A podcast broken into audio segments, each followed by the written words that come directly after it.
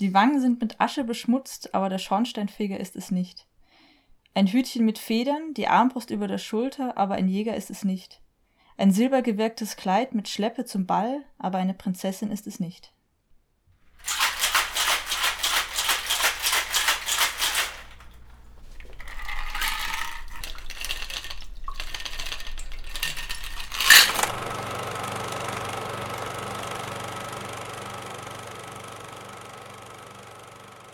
Cheers. Mhm. Mm. Oh mein Gott. Ich Nussstücke im Mund.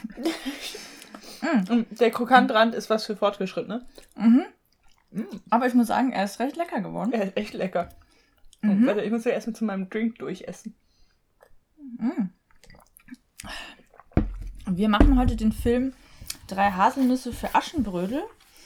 Und dazu haben wir einen Signature Drink. Ein Signature Drink, ein Hazelnut Russian oder ein White Sack. Check. Check. Hm. Check. Ja.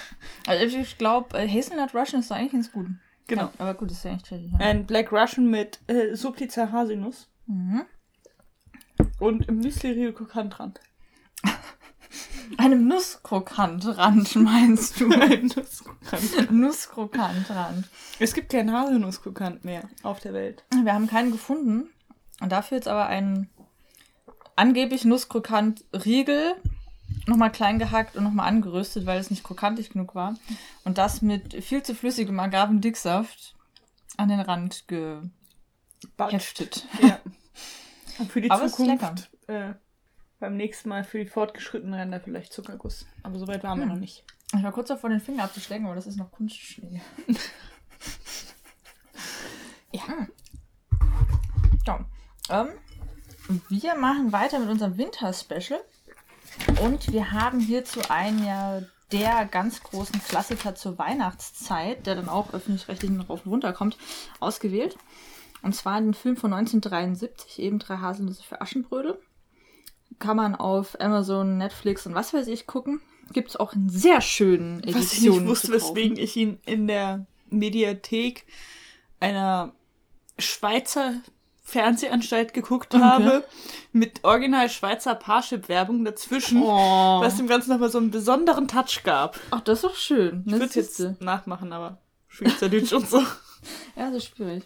Äh, genau, also den Film dürfte, glaube ich, wirklich jeder kennen. Hauptdarstellerin ist Libuse Sa Safrankova, die äh, eine der bekanntesten tschechischen ähm, Schauspielerinnen noch ist, auch als äh, Synchronsprecherin bekannt. Und die hat auch in Little Mermaid, die kleine Meerjungfrau, gespielt von 75 mit ihrer Schwester zusammen. Die hatte da die Raum Hauptrolle, Miroslava. Und das ist eine der coolsten Märchenverfilmungen, die ich kenne. Unglaublich gut gemacht, unglaublich tragisch, wie ja viele Originalmärchen eigentlich sind. Also von daher, das ist auch eine richtig gute Empfehlung, wer insgesamt auch für Märchenfilme ein bisschen was übrig hat. Und der Prinz, gespielt von Pavel Travnicek. Ich bin mir nicht ganz sicher, wie man das ausspricht. Ähm, auch das ist ein super bekannter tschechischer äh, Schauspieler. In dem Film spielt er den 31-jährigen Prinzen, was ich interessant finde, weil gerade für Prinzen und halt verheiraten zwecks politischer Sachen etc. ist 31 damals ja schon ein hohes Alter gewesen. Die werden gesprochen von äh, Dorothea Meissner und Peter Reusser. Im Original ist es nämlich tschechisch und ich gebe zu, das ist einer der Filme, die ich nicht im Original gucke. Ich gebe zu, dass das eine der Ausnahmen ist. Es tut mir sehr leid. Äh, aber ja, der wurde, wie gesagt, 1973 gedreht. Produktionsland ist eben die Tschechis Tschechoslowakische Republik und die DDR gewesen. Äh, Hauptdrehorte sind die Moritzburg bei Dresden, die deswegen auch immer noch ein Riesenmagnet für Touristen ist, die da dann natürlich auch sehr gerne Heiratsanträge und sowas machen. Und natürlich in Babelsberg, beziehungsweise in den Studios Baderndorf in Prag und da auch an einem äh, Wasserschlösschen, dessen Namen ich aber echt nicht aussprechen kann, in Tschechien. Und äh, man sieht den Unterschied zwischen den Drehorten, also natürlich an eben dem Wasserschloss, das ist dann das, der Hof, wo eben äh, die Familie von Aschenbrödel ist, und dem Moritzburg, das ist ziemlich offensichtlich, aber auch an dem Pferd. Nikolaus hat nämlich einmal Winterfillen, einmal nicht, und das ist, weil es zwei Pferde sind. Das ist mir als Kind immer extrem aufgefallen. So, das eine ist plüschig. War halt ein anderes Pferd. Aber beide weiß. Aber beide weiß. Beide sind Schimmel. Ähm, was ich ganz interessant finde an dem Film, der ist inspiriert an der Renaissance. Also ist kein Mittelalterfilm, wie oft irgendwie auch mal gesagt wird, sondern an der Renaissance. Dementsprechend auch ein sehr, ich möchte einmal voraussagen, ein sehr liebevolles, sehr detailreiches Kostümbild. Gerade viele Accessoires von den Prinzen werden zum Beispiel auch dann in dem Kostüm von Schne äh, Schneewittchen, sage ich schon, von Aschenbrödel aufgenommen. Also zum Beispiel auch die, oder was er dann im Haar hat, äh, der Mütze, diese Brosche, ist dann mit, der, mit ihrem Schmuck und sowas recht gleich. Also da sind so ein paar aufgenommene Motive. Also sehr detailverliebt, sehr detailreich. Aber dementsprechend halt manchmal auch ein bisschen verrückte Kostüme. Das Strumpfhosen-Game ist äh, Das stark. Strumpfhosen, das ist super stark, Vor ja. allem gerne mit zwei unterschiedlichen Beinen, wo man sich so Richtig. denkt, Leute, Das ist keck. Sind das schon die 90er? Das ist keck. Lugen da schon die 90er um die Ecke? Ja, es kommt alles wieder. mit ja. Eicheln auf dem einen Bein und äh, Ja. nur grün das andere? Genau, war ja. auf dem anderen. Das fand ich auch äh, sehr, sehr schön. Ich möchte deswegen jetzt auch mehr Strumpfhosen bzw. Leggings tragen. Und meine persönlichen Highlights sind immer noch dieser Fledermaus-Regenschirmhut von der bösen Stiefmutter einmal. Der ist super. Und wo der König, äh, wo es dann eben um das Planen von dem Ball geht und wer da alles erscheint, sein, seine weißen Strumpfhosen mit dem großen Wams drüber, was ein bisschen aus wie, aussieht wie Renaissance Marshmallow Man. Das sind meine persönlichen Highlights, finde ich großartig. Diese eine goldglitzernde äh, Aha, Jacke ja, von dem ja. Prinzen ist natürlich auch ziemlich geil, aber ich finde, Die, allein ich fand den, Hut diesen goldenen. Hut vom Prinzen krass. Das Das, war, einfach- äh, damit könnte er auf jede Disco. Deswegen, auf jede also- Disco. Ich, ich bin im Also- Clubleben sehr versiert. Ja, also es ist, also da, da gibt es schon so ein paar besonders schöne Sachen. Super bekannt ist natürlich auch das rote Kleid von Klein Röschen, was ich in den Szenen auch gut finde, wo sie den Prinzen zum Tanz dann schnappt, dass man immer diesen wahnsinnigen Tüllaufbau ihrer Puffärmel dann auch im, im Bildunterseite hat. Das quasi immer so ragt immer was ins Bild rein, was dann sagt mir, oh, da ist Klein Röschen sehr präsent. Ansonsten möchte ich natürlich sagen, Flatshaming ist nicht in Ordnung. Nee. Das fand ich echt fies. Das fand ich schon als Kind so. Irgendwie wirkt sie ja ganz nett und res- resolut. Ja, darum geht's aber nicht. Hm. Das fand ich immer ein bisschen, ja. Aber ansonsten, ich muss sagen, äh, wie Lauren ja auch schon mitbekommen musste, ich mag diesen Film sehr gerne. Weswegen ich auch äh, auffahren kann mit ähm, eins, zwei Fan-Accessoires.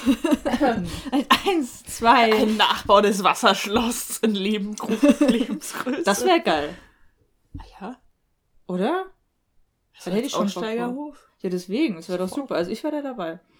Äh, ja. Nee, also ich mag den Film sehr, sehr gerne und das hat für mich vor allem den Hintergrund, ich glaube, zur Geschichte brauchen wir jetzt nicht so super viel sagen. Ähm, das- oh. Der Hund hat gerade rückwärts niesen. Hat er, Kam nichts raus. okay. Gut. Äh, genau, also das hat vor allem äh, den Hintergrund, dass ich einerseits tatsächlich Märchenverfilmung sehr, sehr gerne mag, weil Märchen ja oft als gewisse Fabeln etc. agieren und da immer sehr interessante Themen auch aufgreifen. Und hier basiert das Ganze auf ähm, den Perroschen, ich glaube, ich spreche ihn so aus Perot, Perol, ähm, Märchensammlungen und natürlich das, was dann die Gebrüder Grimm später draus gemacht haben, also die ganzen Aschenputtel-Sachen. Und das hier ist eine Variante, die eben in der äh, Tschechoslowakei, äh, in der Tschechoslowakischen Republik, Entschuldigung, ähm, entwickelt wurde von Božena Nemkova, ähm, die hier eben auch ganz interessante Motive aufnimmt. Und was ich hier halt cool finde, wir sind ja noch eine Generation, die eigentlich damit aufgewachsen ist, dass man als Kind im Fernsehen, im Film sich eigentlich zwanghaft fast immer mit Männern, mit männlichen Figuren identifizieren musste. Das waren quasi die universellen Erzählungen. Aber hier haben wir es mit einer, wie ich finde, sehr starken, sehr interessanten, sehr facettenreichen weiblichen Figur zu tun, die zwar am Ende den Prinzen kriegt und den auch heiratet, aber es muss nach ihren Bedingungen passieren. Sie sagt ja von wegen, eh, ich bin aber das Aschenbrödel ich bin aber hier diese Schützin, ich bin quasi auch die Freche und ich kann aber mich auch mal quasi so hübsch zurechtmachen wie auf dem Ball. Das sind alles die Aspekte und erst wenn du das erkennst und mich dann quasi auch so in diesen ganzen Sachen nimmst, in meiner Wandlungsfähigkeit, erst dann bin ich auch bereit, Ja zu sagen. Genau. Ähm, das fand ich eigentlich schon als Kind echt cool, dass sie so eigenständig, selbstbewusst agiert. Das wird doch auch thematisiert, dass ihr Vater sie als Junge großgezogen hat, quasi. Ja. Ihre Stiefmutter ihr das jetzt verneint und Ja. sie halt nicht mehr jagen darf und nicht mehr reiten darf und diesem Pferd nicht mehr nahe kommen darf. Und dann aber doch, also was Ja. ich ja ganz nett finde, im ähm, äh, Grimm-Märchen kommt ja dann die Kutsche und so Hm. und sie wird zum Ball gefahren und in dem Film reitet sie ja zum Hm. Ball und sagt das noch so, ja, mein Vater meinte, ich werde zu meinem ersten Ball reiten wie ein Husar. Ja. Das finde ich irgendwie Hm. ganz cool. Deswegen, also das sind auch so Momente, die ich echt cool finde. Und eben, genau, also sie wurde irgendwie ein bisschen als Junge wohl auch großgezogen oder durfte eben auch Sachen machen, die äh, Jungs machen durften damals. Damals war es ja auch noch mal alles strenger gehandhabt, noch mehr, noch strenger. Und sie hat deswegen ja auch diese Wandlungsfähigkeit. Also sie hat dann ja kein Problem als Schütze, also dann eben männlich konnotiert dann da aufzutreten. Und sie wird dann ja auch erst für wohl halt auch ein Mann gehalten. Und dann aber wird, was ich auch cool finde, von dem Prinzen ja auch vollkommen wahrgenommen, du hast dich jetzt quasi auf unsere Jagdpartie eingeschlichen, darfst das eigentlich gar nicht, aber du hast gezeigt, du bist, also er sagt halt der beste Schütze, aber eben die beste Schützin und er erkennt das auch vollkommen an. Genau, also er gibt dir dann auch den. Es Ja. ging darum, wer den besten Schuss am Tag macht, Ja. kriegt so einen Ring und er gibt ihn dir de, den, obwohl sie weder an der Jagd beteiligt Ja, war von. Anfang an. Und sich da einfach draufgeschlichen hat. Aber er Genau. erkennt es an.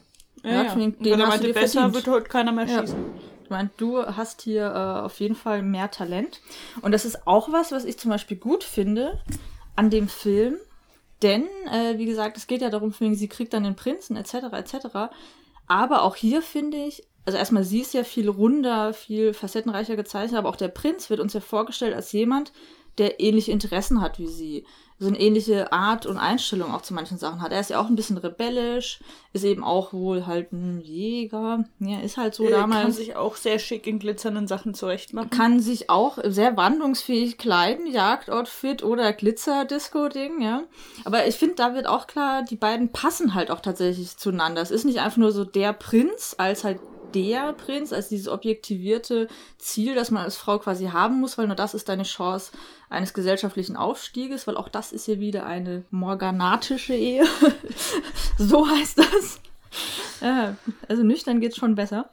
Ähm, also und er wird halt wirklich als jemand gezeigt, okay, er ist zwar der Prinz, für den es sich quasi äh, lohnt, äh, irgendwie zu den anzuhimmeln, aber er ist halt auch eine interessante Person und jemand, der zu ihr passt. Und er hat ja auch kein Interesse daran, angehimmelt zu werden. Ja. Er hat ja auch keinen Ja. Bock auf diese Bälle. Er will ja irgendwie mit seinen ähm, Buddies. dann doch leicht äh, homoerotisch konnotierten Ja. Buddies, mit denen er ja auch diese Tanz- und Heiratssituation nachstellt und sich süß im Schnee rauft. Ja.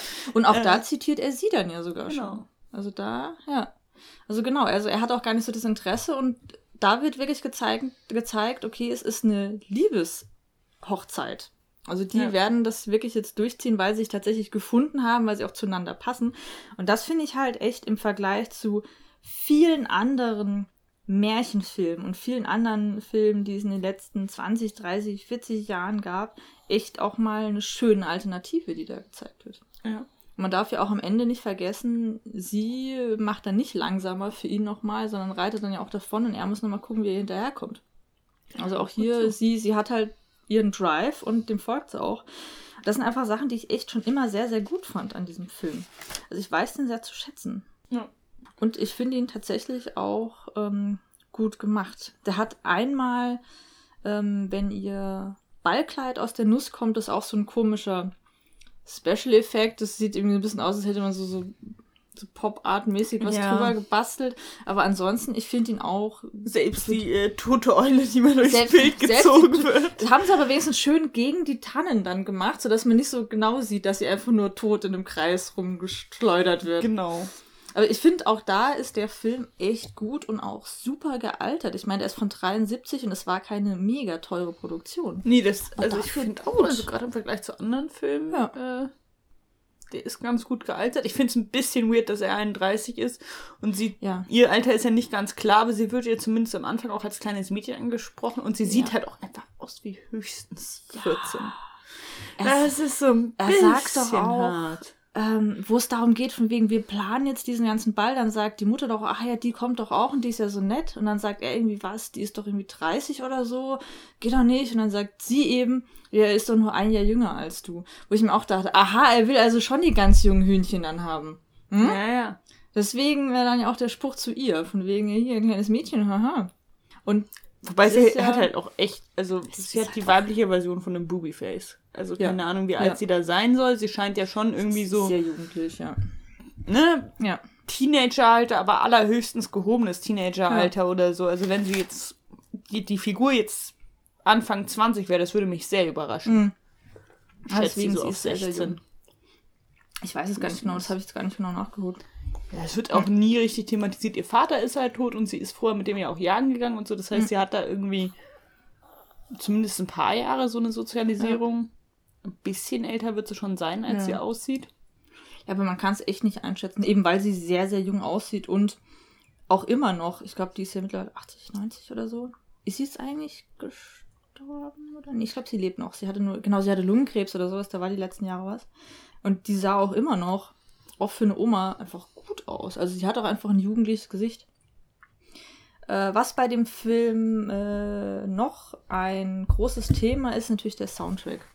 Ich gebe zu, dass ich den Soundtrack abgöttisch liebe. Die ganzen drei Lieder. Ey, das, das Motiv gibt's in verschiedenen Variationen. Und ich hatte, weil wir ja das Winter-Special so äh, an, an wenigen Tagen die ganzen Filme geguckt haben, ich hatte dann zwischendrin, ich neige sehr zu Ohrwürmern und ich liebe Soundtracks insgesamt. Und ich habe dann zwischendrin den Song, wo sie dann den Ball haben, wo es dann so ein bisschen so, den hatte ich dann plötzlich im Ohr und dann ging das über in Kidnapped Sandy Claus mit dem Mutterstück. Also, nee, das war was anderes. Moment mal. Aber es hat sich irgendwie in meinem Kopf sehr schön vermischt. Und ich finde zum Beispiel immer noch, ich muss da jedes Mal lachen, wenn die dann eben äh, der Prinz mit seinen Buddies da im Wald rumspringt und der eine dann so den Ast nimmt und darauf irgendwie ein Musikinstrument Ja. so nachmacht und dann machen sie die Ballszene nach. Ich finde das immer noch wahnsinnig witzig. Dieses Ich muss auch sagen, Ich habe auch bei dem Film durchaus mal gelacht. Ja, oder? Das ist schon ganz nett. Und ich fand es auch ganz nett, dass sie ihm Schneebälle ins Gesicht feuert. Ja, ist so- ja genau. Und damit ja sogar noch das Reh gerettet hat. Ja. Da hatte ich ja schon Hoffnung und danach ist sie natürlich auch eine Jägerin. Mit, ich gebe zu, bei der Fuchsszene bin ich jedes Mal so, da gucke ich kurz weg. Ich will den toten Fuchs nicht sehen, ich finde es grausam. Aber gut. Äh, ja, genau, der, äh, der Soundtrack.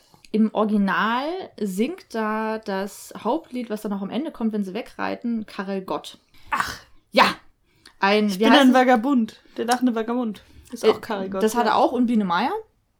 Und hier ist es der Song irgendwie Vogel, wo ist dein Nest? Oder Vögelchen, wo ist dein Nest? Irgend sowas. Und das war dem, also das äh, ARD hat es damals gekauft. Ja, genau, ARD, WDR oder so. Haben es damals dann eben gekauft und die haben dann eben die Instrumentalversion von dem Hauptmotiv drüber gelegt. Und ähm, aus einer Notiz von damals weiß man, dass die eigentliche Begründung war von wegen, eh, das, also, es ist sogar wortwörtlich eigentlich so, das wäre, glaube ich, nochmal zu viel Zuckerguss. Also das, irgendwie, da fällt das Wort Zuckerguss und sowas, das ist einfach too much, was ich auch durchaus nachvollziehen kann. Und dann kam eben die Nachfrage auf von wegen, hä, warum habt ihr das jetzt so gemacht? Und die offizielle Begründung war dann, ja, Karel Gott ist ja eben mit Biene Maya etc. bei der Konkurrenz, ZDF war es, glaube ich. Ähm, das können wir ja nicht machen. Ähm, also von daher, da gibt es bis heute so ein großes Ding um den Soundtrack und es hat tatsächlich auch 30 Jahre gebraucht, also erst vor ein paar Jahren kam der in der original umfassenden Fassung raus. Da habe ich ihn natürlich in meiner Special Edition dann dabei. Deswegen sieht auch die ist auch noch nicht so alt.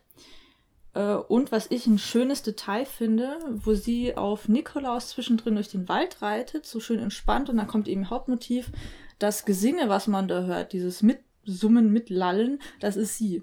Also dann haben sie sie aufgenommen. Was ich finde, es gibt auch nochmal so ein schönes, kleines, authentisches Ding neben rein. Also auch den Soundtrack finde ich wahnsinnig gut. Und wenn ich da nur irgendwie ein, zwei Noten von höre, bin ich direkt mit drin. Ähm, ja. Also von daher, ich finde den echt immer noch wahnsinnig, wahnsinnig gut. Ich mag, wie gesagt, dieses Motiv der weiblichen, starken Protagonistin, die sich den Prinzen nach ihren eigenen Bedingungen schnappt, echt gerne. Ich mag es, dass sie als so facettenreich gezeigt wird, eben auch so ein bisschen ins Genderbänder reingeht, finde ich auch super. Also das war für mich durchaus ein richtig wichtiger Film in meiner Kindheit. Und der Hund schneit wieder ins Mikro. Und ich gebe zu, es gibt so eins, zwei kleine Zitate, die ich immer noch gerne bringe. Wenn zum Beispiel irgendwas so putzig ist und man nimmt sich ganz ernst, so, wie für ein Eichhorn.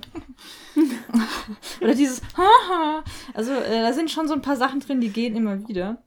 Und äh, der Hund von meinen Eltern, die äh, Bullterrier-Dame Jule, die ist gestromt, also so eine, ähm, wenn man es nicht weiß, wie das aussieht, vielleicht so Wildschweinfarben. Die hat auch den kleinen äh, Spitzennamen Kleinröschen. Ach. Mhm. Auch mit Tö. Da, das leider nicht, aber auch sie ist eine resolute Dame. Ja, äh, also von daher insgesamt eine absolute Empfehlung, wobei ich glaube, den hat sowieso jeder schon mal gesehen. Wer sich insgesamt für Märchenverfilmung interessiert, ist das eine super Empfehlung. Und wie gesagt, auch auf jeden Fall nochmal die kleine Meerjungfrau von 75 war es, ne? 75? Also die Andersen-Verfilmung, die tragische. Ja. Ja, und er ist wirklich so jetzt in meiner Kindheit, glaube ich, doch, ja, schon mal gesehen oder so, aber ich finde den immer gut, immer noch lustig Mhm. und ne, wenn es draußen kalt ist und regnet und so, man in so einer Kitsch-Stimmung ist, dann kann man sich durchaus ins Internetzimmer zurückziehen. Ich kann das Film auch streamen. ohne Kitsch-Stimmung. ne? Möchte ich mal anmerken. Ja. Ja. Der Kitsch Ähm. ist tatsächlich erträglich. Ja, deswegen, ich finde ihn auch dadurch, dass er an so gewissen Momenten eben wieder zurückgenommen wird, durch das durchaus ja progressive Zeichnen der Hauptfigur, finde ich das auch in dem Fall vollkommen in Ordnung. Aber ich muss schon sagen, wäre da nochmal Karel Gott drüber, wäre es wirklich too much. Zuckerguss. Das wäre Zuckerguss mit nochmal Amarena-Kirsche obendrauf. Oh ja. Wobei ich sagen muss, wir dürfen uns jetzt ja nicht irgendwie groß äh, aus dem Fenster lehnen, denn wir haben, glaube ich, das Winterspecial die süßesten Drinks, die wir in unserem ganzen Leben jemals nochmal machen werden. Also der hier ist jetzt gut, lecker. Übrigens, nee, doch nicht. Äh, Ich dachte gerade, ich- wir hätten den auch aus 12 Bottle Bar, haben wir aber gar nicht. Ja, das ist Ähm. unser eigener. Das ist unsere eigene Kreation. Aber schon ein bisschen Nutella-Schnitte, ne? Also da ist jetzt anständig Wodka und anständig Kalua drin, aber der Supliza und dann die Dinkelmilch. Die äh, gute Dinkelmilch von Alus, die sehr cremig ist. Also auch hier, wenn man sowas nachmacht in einer veganen Variante, bitte nicht irgendwelche billige Sojamilch nehmen. Das schmeckt meistens so wie Wasser mit irgendwie ein bisschen weißes Zeug reingerührt, sondern was Gutes. Und zum Beispiel die Sachen von Alus, die sind cremig. Die sind eine schöne Konsistenz für eine Milch. Die Konsistenz ist geschmackvoll. Es ist, also die Milch ist süß, dann kam dazu noch süßer Supliza, Mhm. Dazu noch süßer Kalua. Ja, noch Aber ich glaube, wenn man da jetzt noch ein Espresso reinkippt. Oh, das wird geil. Ja, ich habe nämlich ein bisschen parallel meinen Kaffee noch getrunken, den ich noch dabei Mhm. habe und dachte mir, ach ja, diese Ja. leicht bittere Note, Was, ein Espresso? so ein Espresso. Ich glaube, dann könnte man es auch vielleicht geschichtet sogar tatsächlich hinbekommen. Ja. Uh, da geht was. Also. Hm. Oder für die Süßen. Auch so. Aber für die Süßen, Aber Zähne putzen. also wer besonders süß ist und den Zuckerguss auch manchmal braucht, der kann auch noch äh, ein Häubchen Sahne drauf machen. Boah. Das ist halt, danach hat man vielleicht Diabetes, aber man fühlt sich auch nochmal wie in den Schnee versetzt. Ja. Ah. Gut. Der Hund hat Kunstschnee im Fell. Es tut mir leid. Das ist äh, vollkommen in Ordnung. Ich habe auch überall Kunstschnee.